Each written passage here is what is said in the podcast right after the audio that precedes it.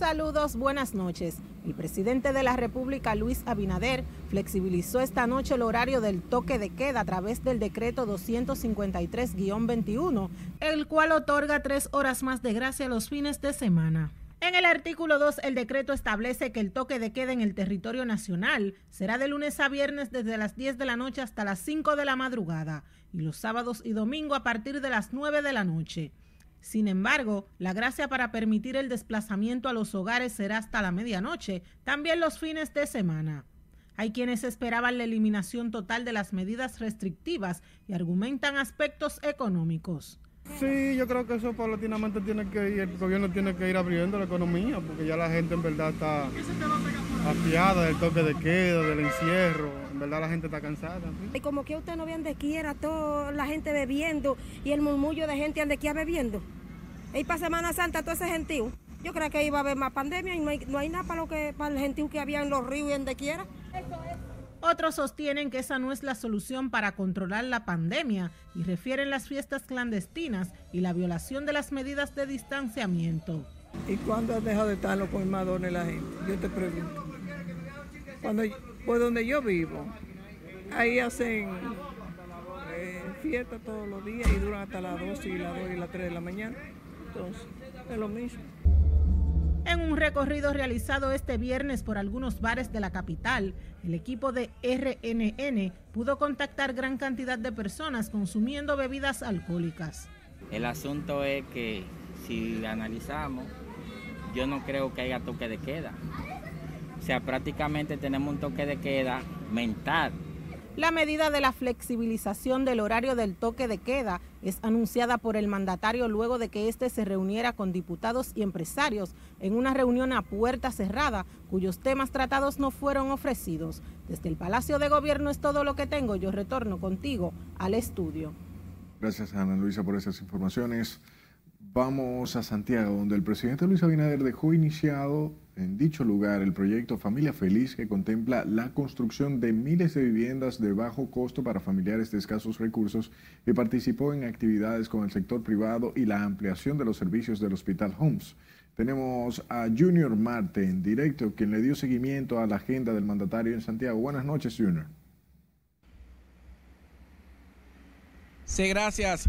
Efectivamente, tal como señalas, es la sexta ocasión que el presidente Luis Abinader viene a esta ciudad de Santiago a entregar obras y a informar sobre sus planes de gobierno.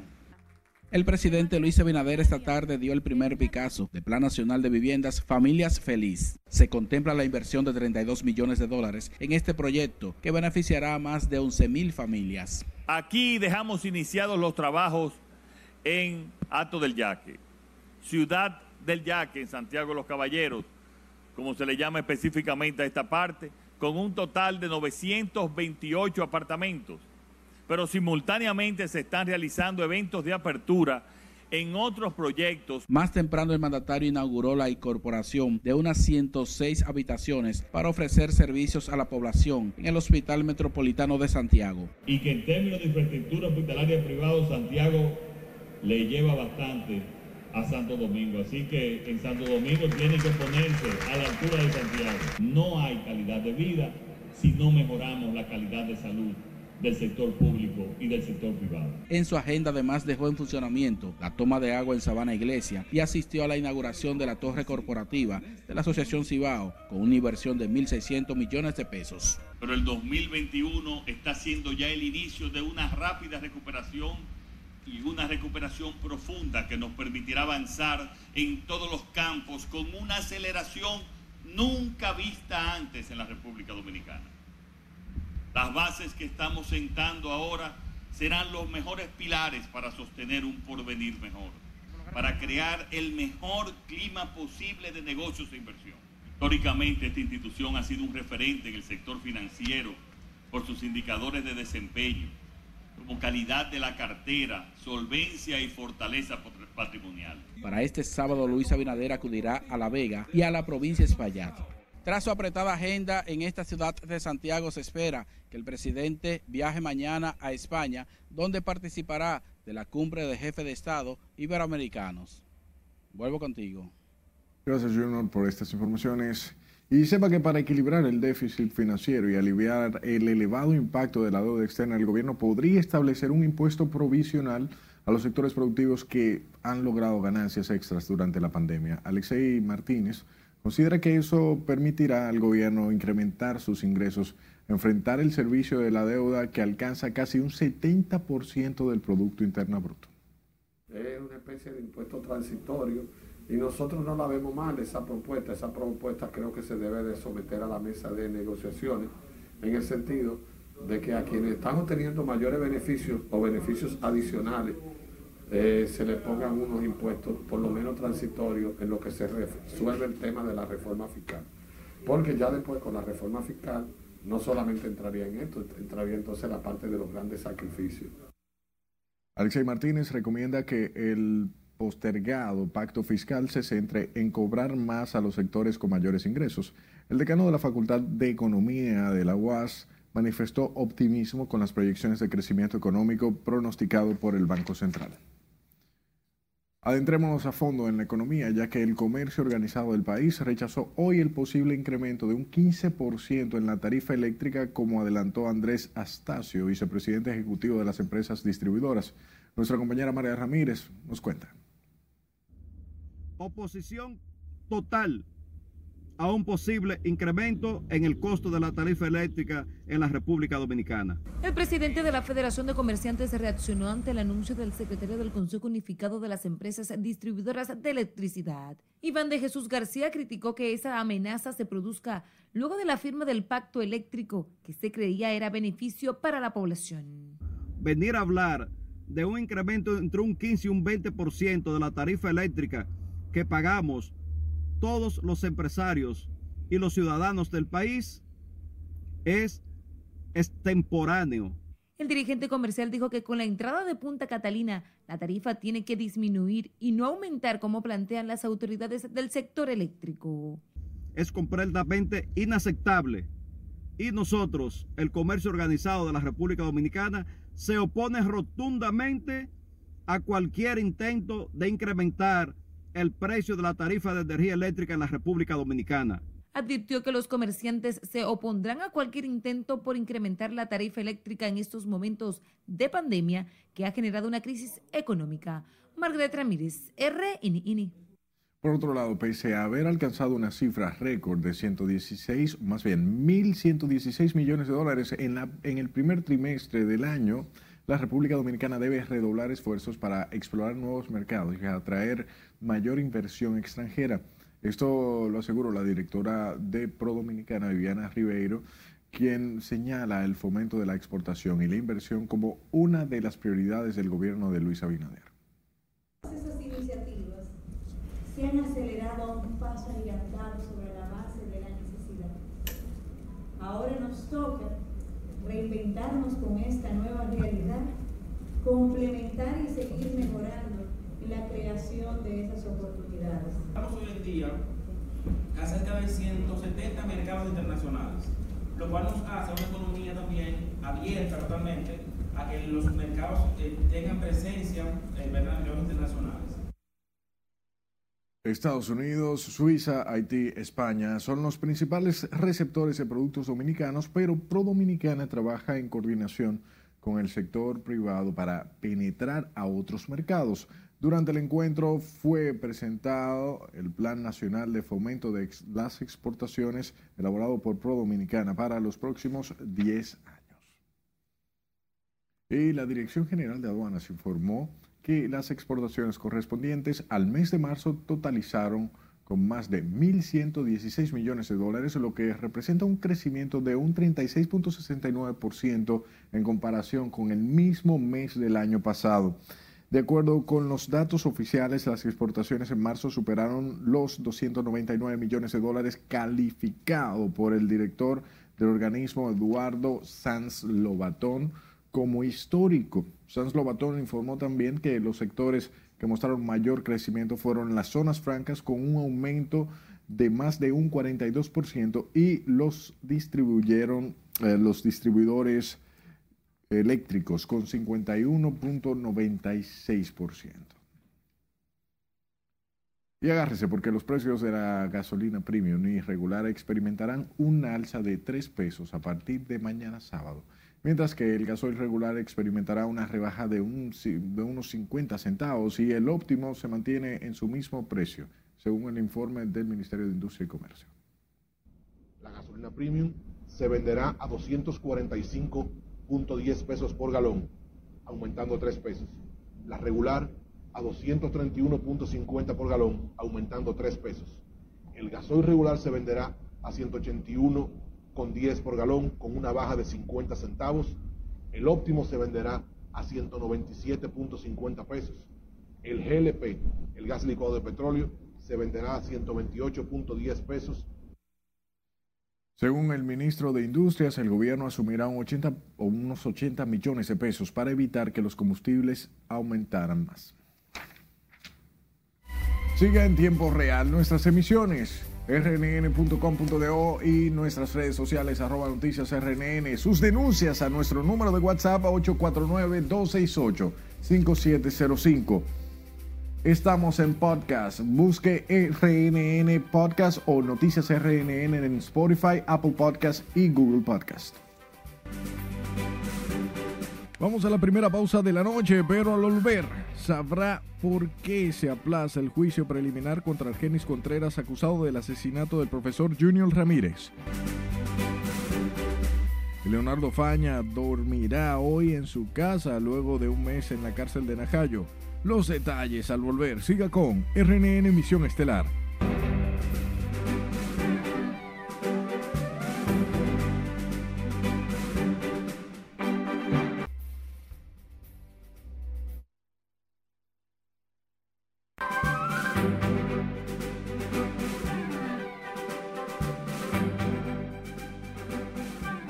Tensa calma se vive en Haití tras la huelga nacional convocada por la conferencia episcopal. No obstante, continúan los secuestros de personas, ignorándose el paradero de los siete sacerdotes raptados por un grupo armado el fin de semana.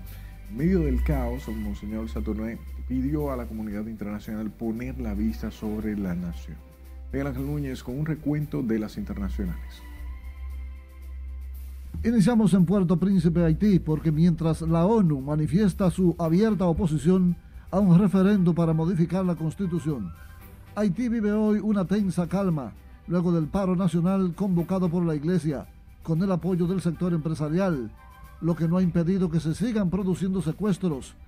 El arzobispo Luney Saturné proclamó, necesitamos vivir debemos vivir, reclamando a los amigos de Haití no dejarlo a merced de los grupos vandálicos.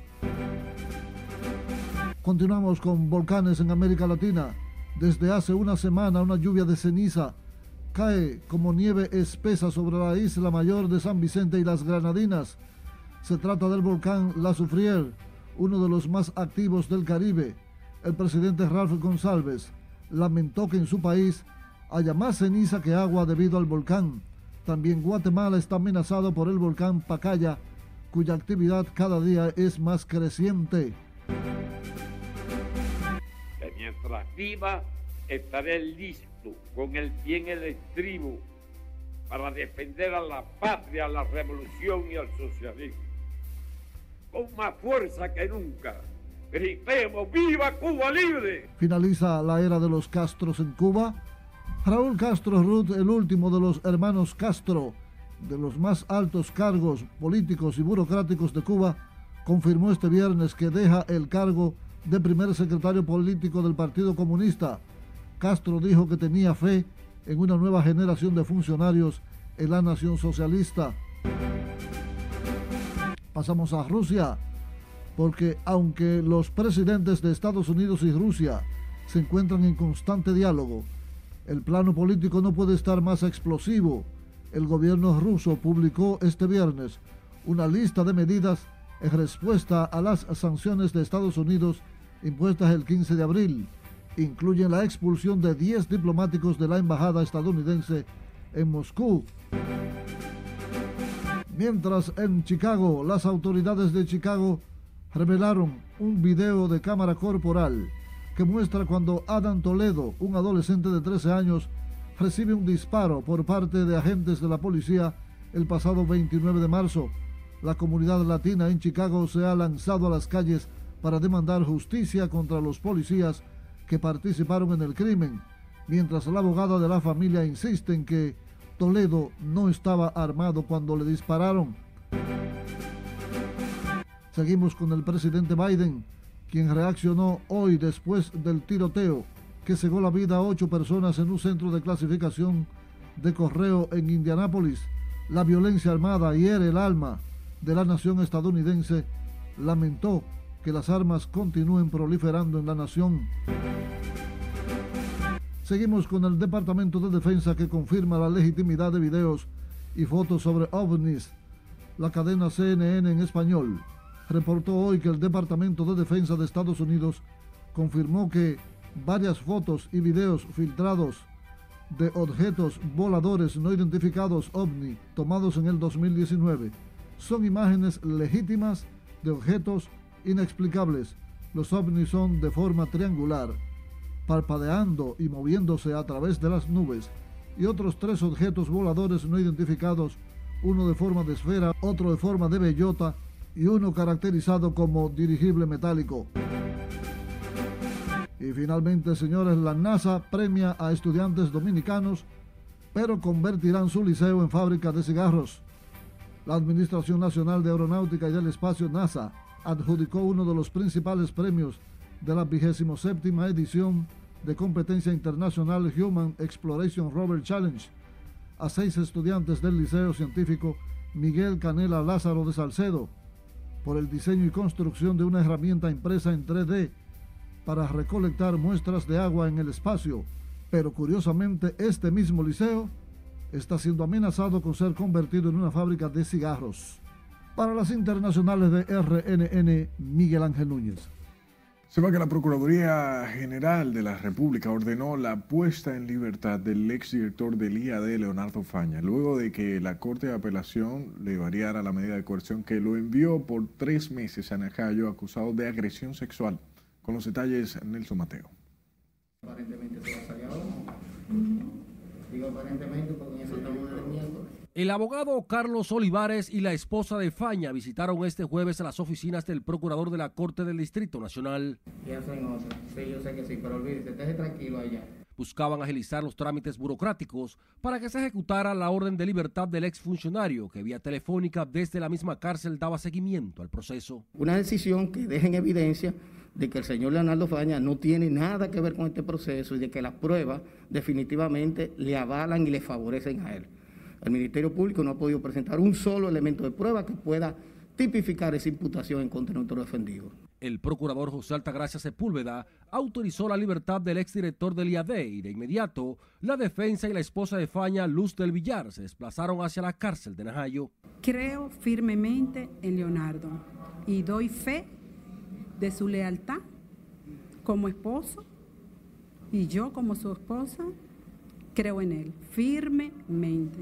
Y aunque el exfuncionario recupera su libertad, sigue vigente la acusación. A él lo que hicieron fue que le variaron la prisión preventiva por una garantía económica, por, con impedimento de salida y presentación periódica. Pero la investigación sigue. Estamos ahora en la fase de preparación del proceso para someterlo ante el juez de la instrucción solicitando apertura a juicio. La señora Luz del Villar dijo que se mantendrá apoyando a su pareja de más de 30 años al no darle crédito a la acusación formulada por la ex gerente financiera del IAD de que la agredió sexualmente. Nelson Mateo, RNN. El cuarto juzgado de instrucción del Distrito Nacional aplazó para el 17 de mayo el juicio preliminar contra Argenis Contreras, señalado como el autor material del asesinato del profesor de la UAS. Argenis uh, Contreras lo permitió sacar a flote un gran escándalo de corrupción en la ONSA. Junior eh, Juan Francisco Herrera nos cuenta. Necesitamos reunirnos con Argeni en Najayo para establecer los medios de defensa. Después de más de dos horas, la jueza Jennifer Rivas decidió aplazar el juicio preliminar a petición de la defensa de Argenis, que pidió la notificación de todas las pruebas que ha presentado el Ministerio Público. Que entregaran las pruebas que tiene el Ministerio Público contra el GENI de un expediente que tiene 219 pruebas. A nosotros nos entregaron antes de ayer 55 pruebas de 219. Se verificó, hicimos el cotejo en audiencia dos horas y la jueza ordenó que tienen que entregarnos la prueba. El abogado de Argenis reiteró que su defendido ha señalado a exfuncionarios en los interrogatorios que estarían implicados en la corrupción en la ONSA. Y él está colaborando con las autoridades, le ha dicho todo. Lo lamentable de esto es, ¿usted sabe qué? Que hace 43 días hoy que él tuvo en Fiscalía en Pucaudí, le dijo al Ministerio Público, con lujo de detalle, todos los funcionarios del PLD que están metidos en los actos de corrupción de la ONSA y al día de hoy no se ha hecho nada. Hay gente que debería estar preso en el día de hoy. Mientras que el hermano de la víctima se mostró pesimista por el giro que ha dado el caso con el apresamiento de Argenis Contreras y criticó que no se variara el expediente para incluir a más cómplices del crimen. Porque ahora la jueza se destapa de que la acusación de nosotros en cuanto al Geni a nosotros nos la declaran inadmisible, cosa esta que no es cierto. La acusación se declaró inadmisible por cuestiones políticas y de intereses en contra de Fautino, en contra de Riva y en cuanto de Santana Zorrilla. Pero en cuanto al Geni y a los demás imputados, la acusación fue admitida y asignada al cuarto juzgado de la instrucción para su conocimiento. Por la muerte de Ramírez se dictó de apertura a juicio en contra de José Antonio Mercado Blanco, José Abreu Fabián, Heidi Carolina Peña, Lilian Francisca Suárez Jaques y Víctor Elisander Ravero Campos. Se recuerda que luego del crimen de Junior Ramírez, Argenis Contreras estuvo prófugo por tres años, hasta que fue apresado en Estados Unidos y enviado al país, donde se le dictó un año de prisión preventiva como medida de coerción. Juan Francisco Herrera, RNN. Continúa el conflicto por el control del Colegio de Abogados en medio de acusaciones entre los dirigentes de las facciones que se disputan la dirección del gremio. Este viernes el denominado bloque por el adesentamiento, la transparencia gremial, llevó un expediente al PEPCA contra Belgia Soler, quien enfrentó a Miguel Surún Hernández a las pasadas elecciones del Colegio de Abogados.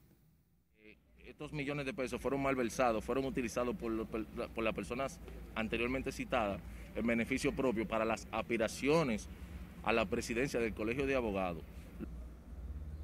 El grupo de abogados señala que la documentación entregada en la Procuraduría Anticorrupción que Belgia Soler alegadamente ha utilizado los recursos de Procomunidad, institución que dirige para promocionar sus aspiraciones. Ya antes Belgia Soler y Surún Hernández habían sostenido enfrentamientos.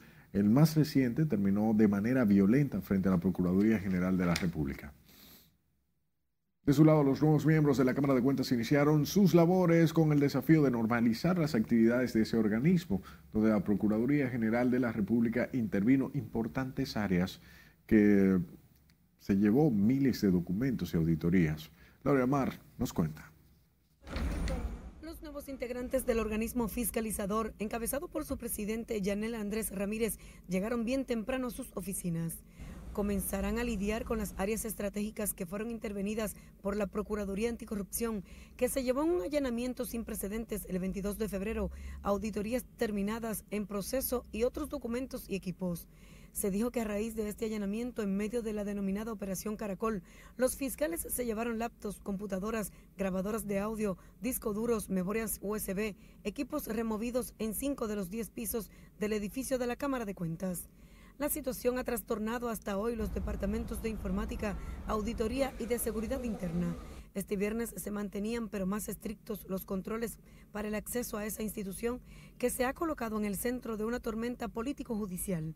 Laurila Mar, RNN. Que sea de su conocimiento, la Dirección Nacional de Control de Drogas incautó este viernes 42 paquetes de cocaína en vehículos preparados con caletas que se movían por la caleta en Boca Chica. En tres allanamientos realizados en esa demarcación fueron apresados tres hombres e incautados siete vehículos y una pistola calibre 9 milímetros. Los vehículos con sus caletas especiales eran utilizados para mover cocaína por la Romana, Higüey, Santiago y el Gran Santo Domingo. Las caletas son dispositivos electrónicos que estaban preparados para transportar hasta 40 kilos de cocaína. Un haitiano supuestamente afectado por problemas mentales hirió este viernes con un machete a tres agentes policiales y varios empleados de la Fiscalía de Constanza. El agresor fue identificado como Jonah Pie, de 30 años, quien destrozó los ventanales del edificio de la Fiscalía del municipio de Constanza. Para poder detener al agresor, los agentes policiales se vieron compelidos a propinarle un disparo en una de las extremidades, por lo que recibe atenciones médicas en el hospital municipal.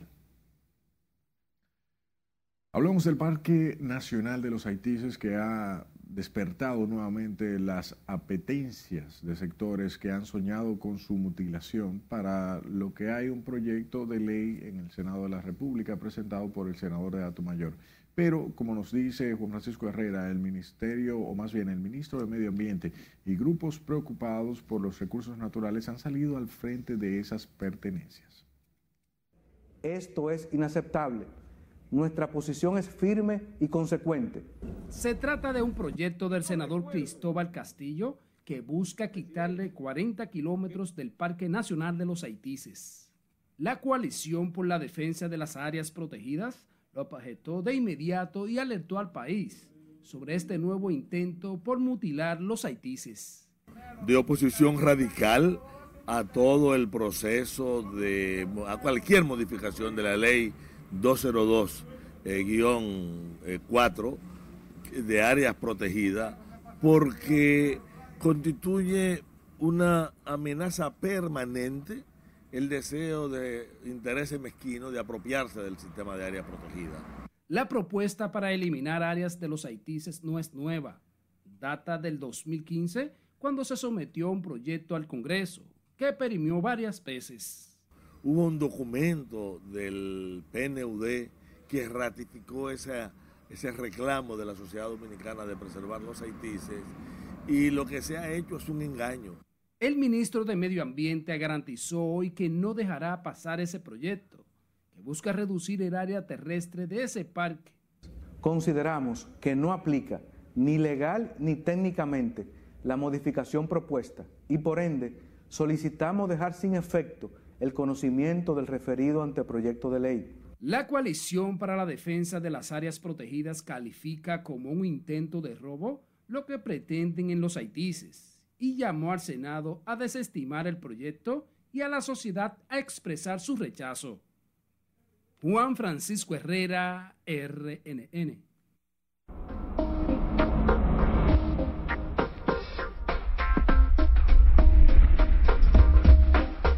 Seguimiento a la capa de dióxido de azufre que se moverá sobre el Caribe este fin de semana y pudiera combinarse con polvo africano.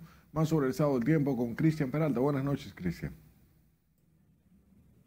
Gracias, muy buenas noches. Un saludo especial a los amigos que nos sintonizan. Hablemos acerca de las condiciones del tiempo porque este fin de semana las lluvias permanecen reducidas y esto se debe, como sabemos, a ese sistema de alta presión que mantiene su incidencia en toda la región del Caribe, pero empuja algo quizás de nubosidad de vez en cuando. Lo cierto es que este sábado y también este domingo tenemos buena cantidad de sol y las lluvias permanecerán reducidas en gran parte de la República Dominicana. Mientras tanto, en horas de la tarde quizás pudiera estarse registrando alguna precipitación muy leve, pero lo cierto es que están reducidas. Miremos entonces el modelo de lluvias y fíjense cómo permanece eh, el país prácticamente con muy pocas precipitaciones durante este fin de semana, algo quizás hacia la cordillera central y también de manera muy rápida en el caso de Puerto Rico,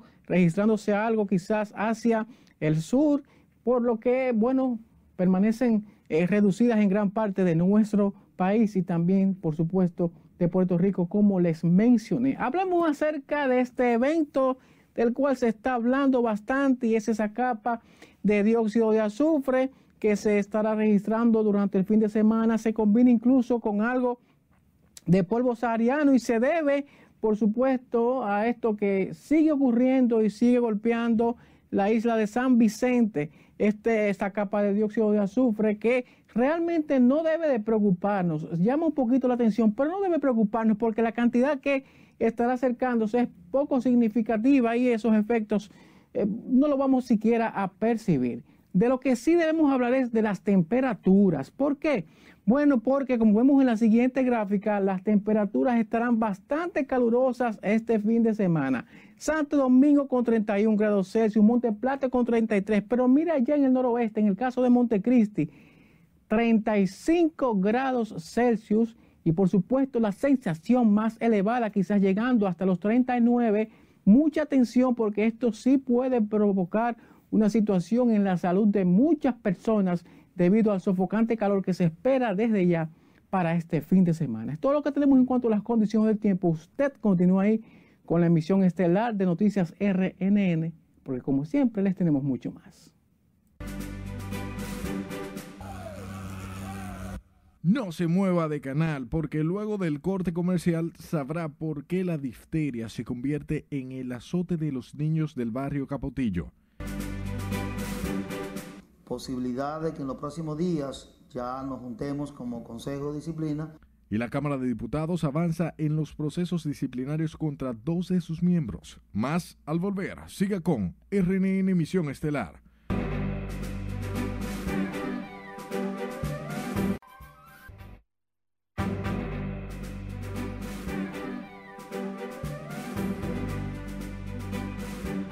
Gracias por darnos de su tiempo este viernes. La Comisión de Disciplina de la Cámara de Diputados escuchó el testimonio del diputado del PRM por Sánchez Ramírez, Sadoki Duarte, acusado de agredir a una mujer policía durante un incidente ocurrido en Cotuí. Con la información Miguel Ángel Núñez.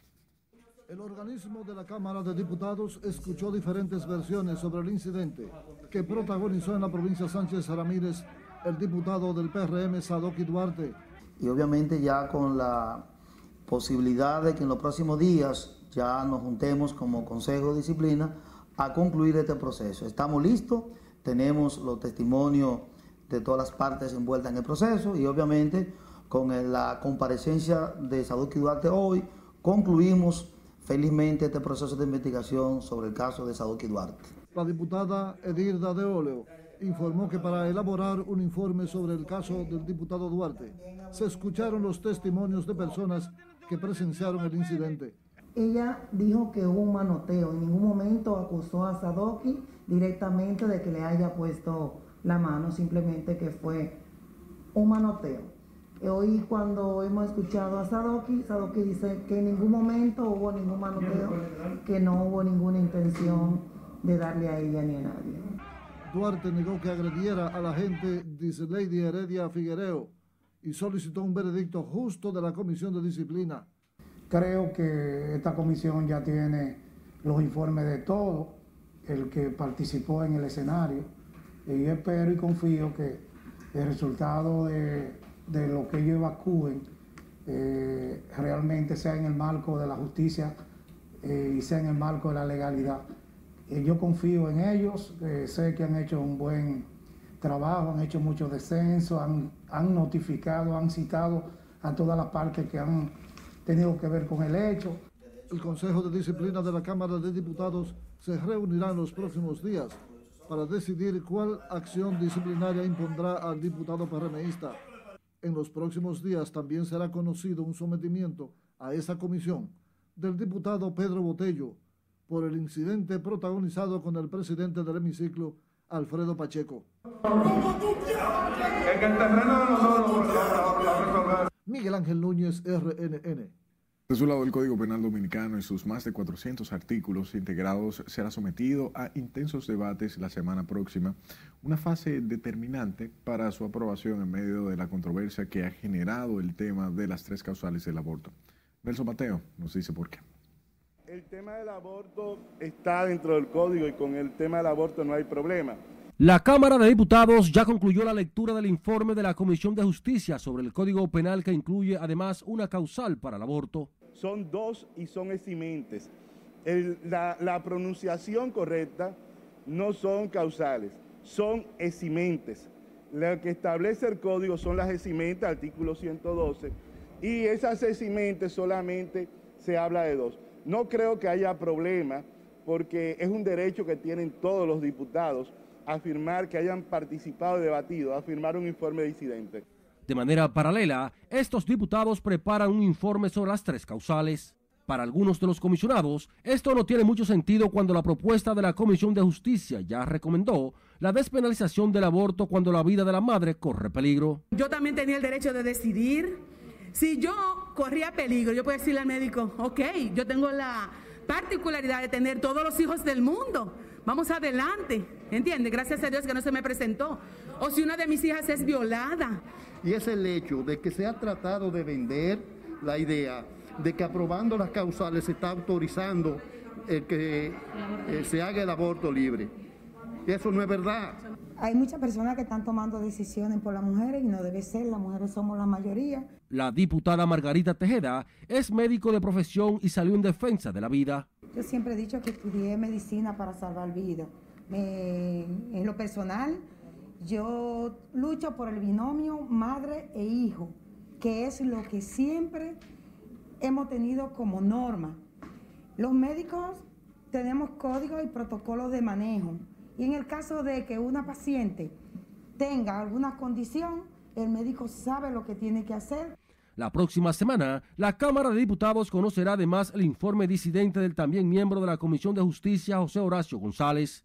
La propuesta de modificación al Código Penal contempla 40 nuevos delitos y penas máximas para crímenes como el sicariato, secuestro y el uso delictivo del ácido del diablo. Nelson Mateo, RNN.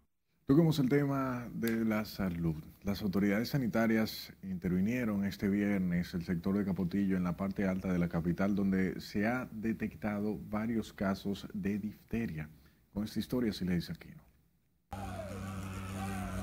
Con esta jornada médica las autoridades buscan prevenir enfermedades como la difteria presente en el área. Se trata de una jornada que no solamente busca prevenir la difteria con la vacunación de niños, sino también fumigar para el control de las plagas. Vamos a cubrir las cuatro áreas básicas de salud, medicina general, ginecología, pediatría y vamos a realizar eh, Papa Nicolau y medicina preventiva. El más reciente caso de difteria corresponde a un niño residente en el Simón Bolívar, por lo que se ha colocado un cerco epidemiológico en la barriada para evitar la proliferación de la enfermedad. El mismo día se vacunaron 25 viviendas y actualmente hay un equipo permanente dándole seguimiento al caso de la difteria.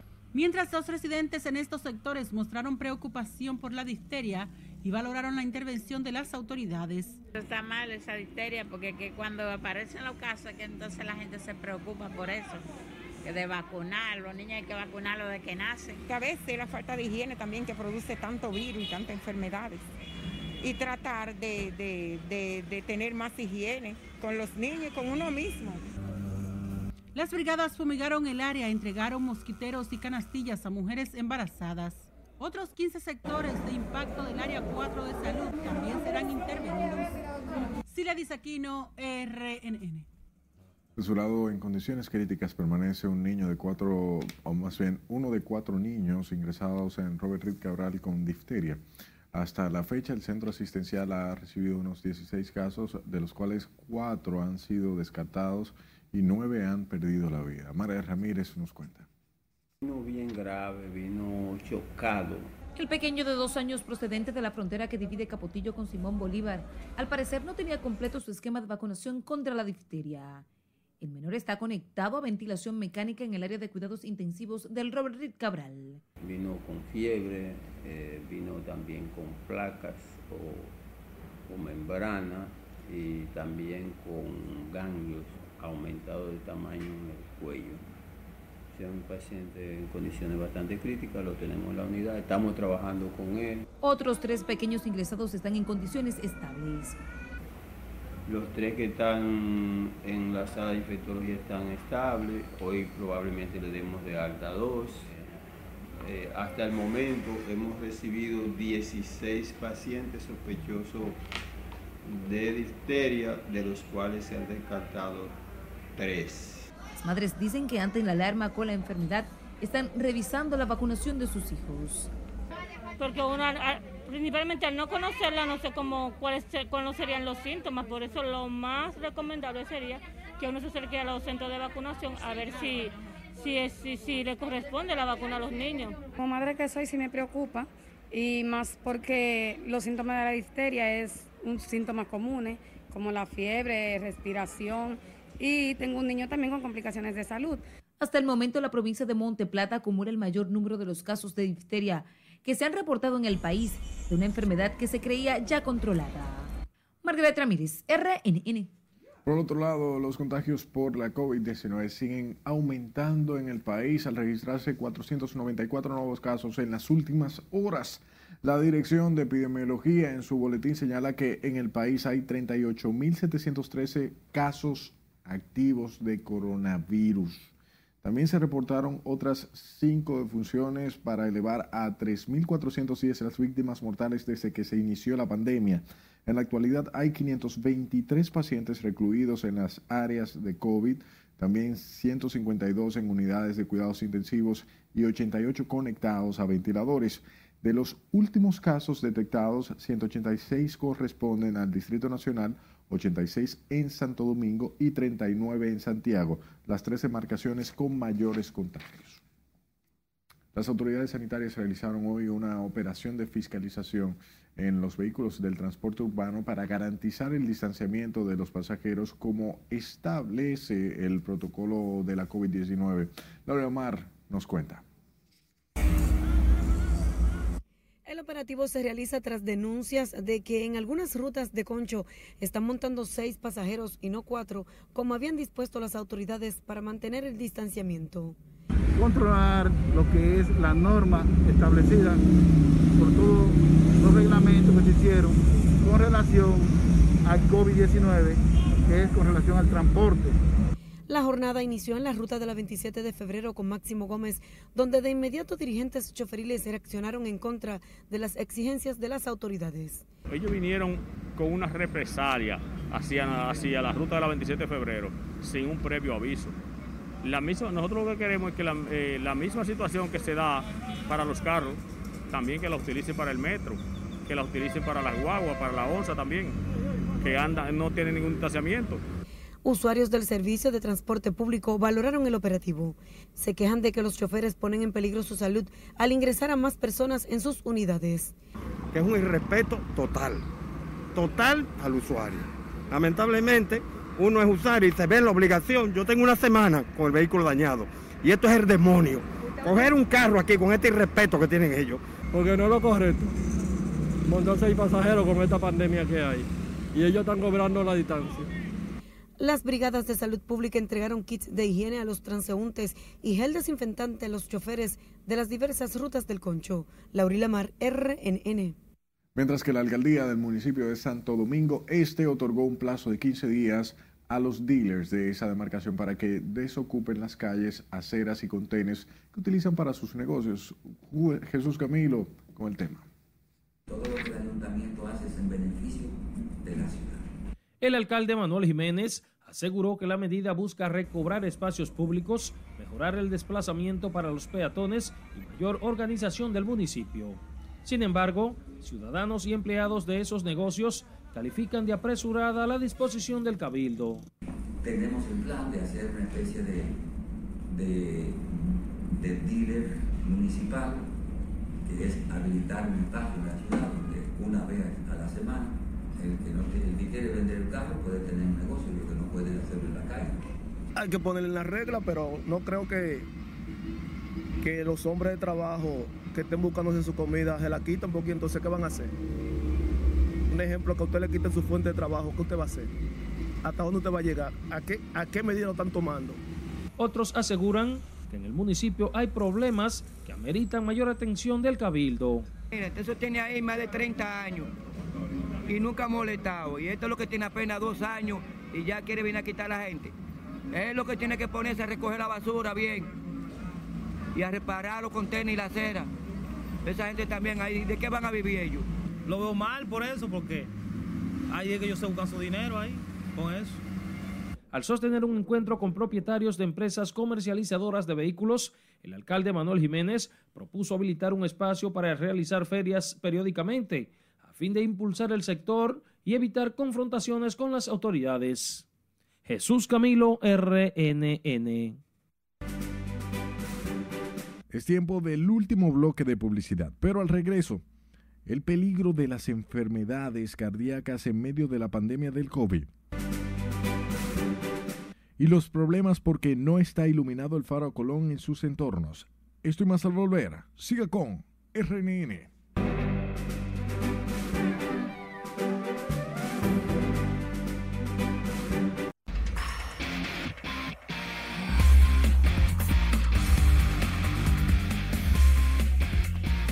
Noches, iniciamos la entrega deportiva hablando de los dominicanos de las grandes ligas este viernes, los más destacados hasta el momento. Starling Marte de los Miami Marlins, con este batazo grande, largo, inmenso para el left center field, la bola, ¿dónde cayó? Uf, voló todo eso. Cayó en el marco de Montecristi, qué palo, mamacita, Starling Marte con su jorrón número 2.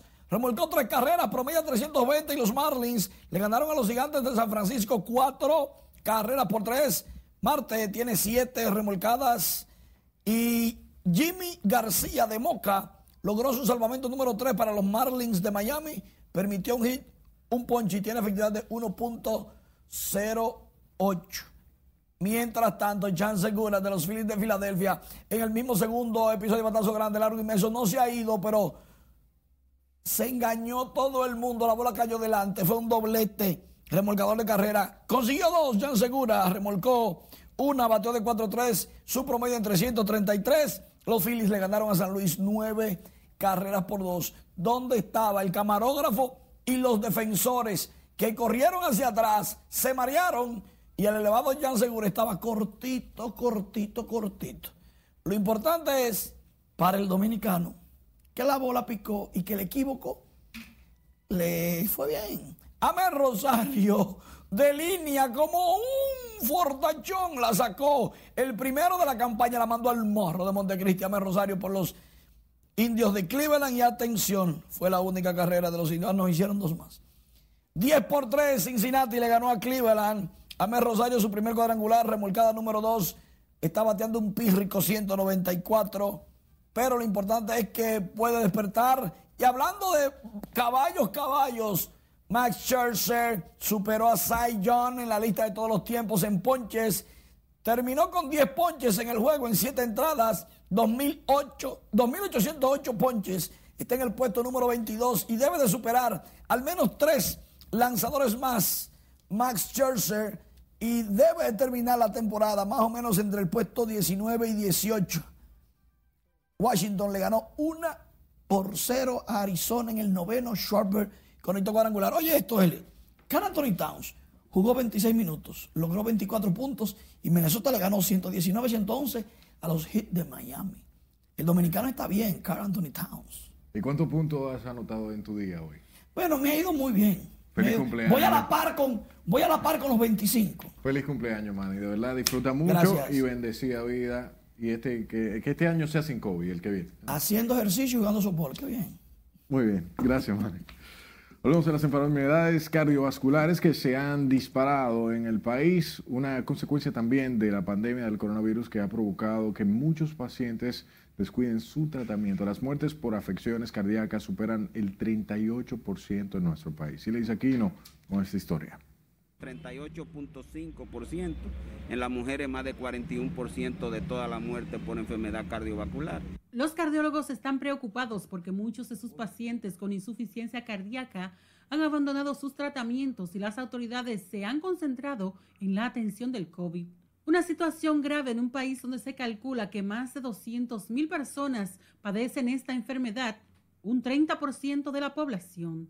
En estos tiempos tenemos una descompensación, una agudización de las enfermedades que son muy, muy, eh, muy abundantes. Y en ese sentido, pues la mortalidad también el año 2020, nosotros, aunque no tenemos los números ahora mismo, pensamos que se ha incrementado por problemas cardiovasculares.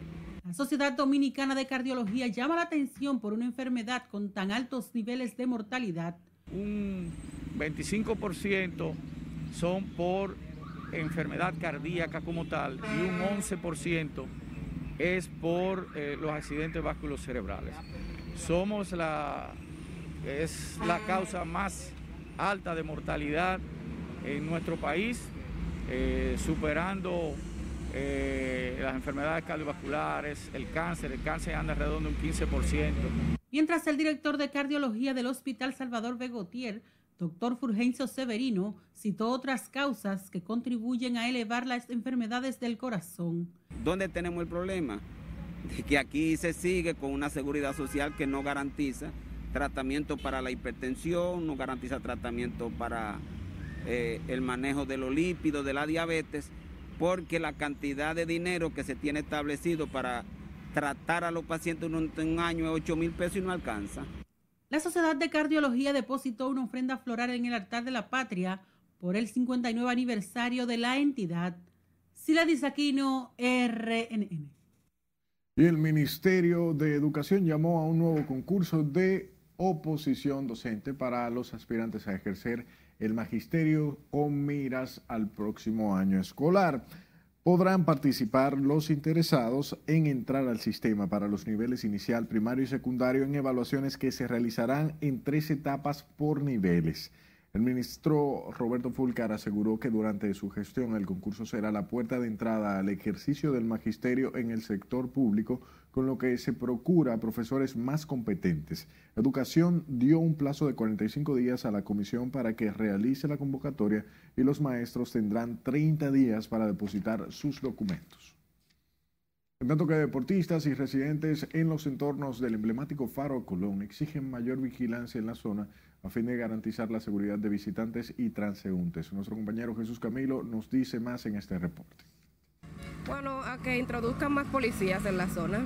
El entorno del museo y monumento Faro a Colón son utilizados para la recreación, el deporte y otras actividades sociales, pero quienes allí acuden piden una mayor vigilancia. Me gustaría que siempre te mantenga así el Fado limpio. Eso es una bendición ver el Fado limpio y como el gobierno está trabajando. Afirman que disponen de un espacio más limpio, sin iluminación suficiente y escasas medidas de seguridad. Temen que por el descuido de ese monumento continúe produciéndose robos y otras actividades delictivas. Pues sí, porque esto lo tienen abandonado. Ahora realmente cuando llueve la maleza crece muy alto y tú no puedes ver más allá de tu cabeza a veces. Y obviamente pueden tirar cuerpos ahí, nadie se da cuenta solo por el olor. Está más seguro, está más limpio, está más higiénico. De antes todo el monte aquí había mucha inseguridad. Los consultados demandaron de las autoridades locales preservar un poco más el faro a Colón, tras considerarlo parte de la identidad del municipio Santo Domingo Este. Jesús Camilo, RNN.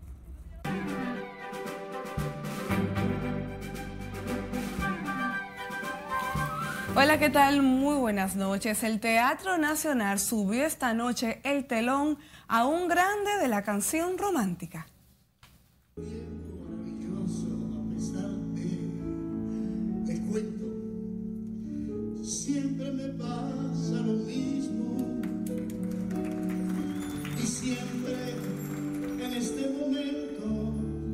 Esta noche se presentó en la sala principal del Teatro Nacional el cantautor puertorriqueño Dani Rivera ante 680 personas con todo el protocolo establecido para evitar el contagio del COVID-19. Rivera inició a las 7 y 32 acompañado de una banda compuesta por los mejores músicos dominicanos y bajo la dirección de Amaury Sánchez. Rompimos el hielo, fue una de las frases que dijo el gran cantautor boricua, refiriéndose que ya está volviendo la música a los grandes escenarios. Dani Rivera goza del cariño y respeto del pueblo dominicano, lo que le ha hecho merecedor de la ciudadanía dominicana. La actriz británica Helen McCrory, que actuó en la serie de películas de Harry Potter y en la serie televisiva Peaky Blinders, murió a los 52 años de un cáncer. Se casó con Damian Lewis en el 2007 con quien tuvo dos hijos. En las últimas horas, el esposo de Manny Cruz, Jerry Peguero, ha presentado mejoría en su estado de salud, así lo informó el cantante a través de sus redes sociales. A pesar de su mejoría, el artista sigue pidiendo oración para su esposa, quien continúa luchando por su vida. La destacada cantante Natalie Hassin presenta su nuevo disco Amorosa, el que rinde homenaje a la composición dominicana. ¿Qué es el nombre de Amorosa para esta producción? Qué buena, qué buena pregunta. Yo estaba pensando cómo podemos representar la música romántica dominicana y, ¿Y qué decir de la música romántica dominicana? Yo creo que en el tiempo en que surgió el bolero, en, en su época eh, de apogeo en República Dominicana, eh, yo decía que la gente estaba pendiente más o quería tener eh, o soñar con ese amor rosa. Y entonces dice, bueno, una persona que tiene un amor rosa o sueña con un amor rosa es una persona amorosa, entonces de ahí sale eh, el nombre de amorosa. Natalie recopila 13 canciones del género bolero interpretadas con todo el sentimiento que emana del amor y el desamor. El disco fue presentado en un evento realizado en un restaurante con la presencia de la prensa, patrocinadores y colaboradores del proyecto discográfico que además es marca país. Enhorabuena por este álbum que definitivamente se resumen en exquisito. Tremenda calidad está haciendo Natalie Jacín en la música dominicana. Hasta aquí diversión feliz. Gracias Milan y muchísimo éxito para Natalie. Para usted, éxito en su fin de semana. Ahora quédese con nuestros veteranos. En resumen final, tenga buenas noches.